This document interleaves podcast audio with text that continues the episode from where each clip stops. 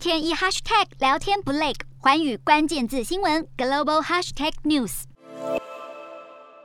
美国白宫国家安全顾问苏利文十四号出席华府经济俱乐部早餐会，与俱乐部主席鲁班斯坦对谈，话题围绕在备受国际关注的俄罗斯入侵乌克兰上。被问到是否担心中国可能也考虑入侵台湾，以及乌俄情况是否与两岸类似时，苏利文表示对中国采取措施企图片面改变现状的担忧，但也认为中国正在密切了解乌克兰局势并汲取教训。苏利文强调，台湾与乌克兰情况不同，但不论中国何种形式的侵略都不能接受。美国将采取一切可能措施，确保中国入侵台湾不会发生。另一方面，去年底刚上任的捷克外交部长利帕夫斯基十三号受访时指出，全球民主国家应该团结，其中包括台湾。他表示，现在是欧盟帮助被中国霸凌的台湾的时候。捷克将在七月出任欧盟轮值主席国。外交人士预期，随着捷克对中国友好的总统齐曼今年年底下台，捷克可能会跟进立陶宛，证明台湾的代表处。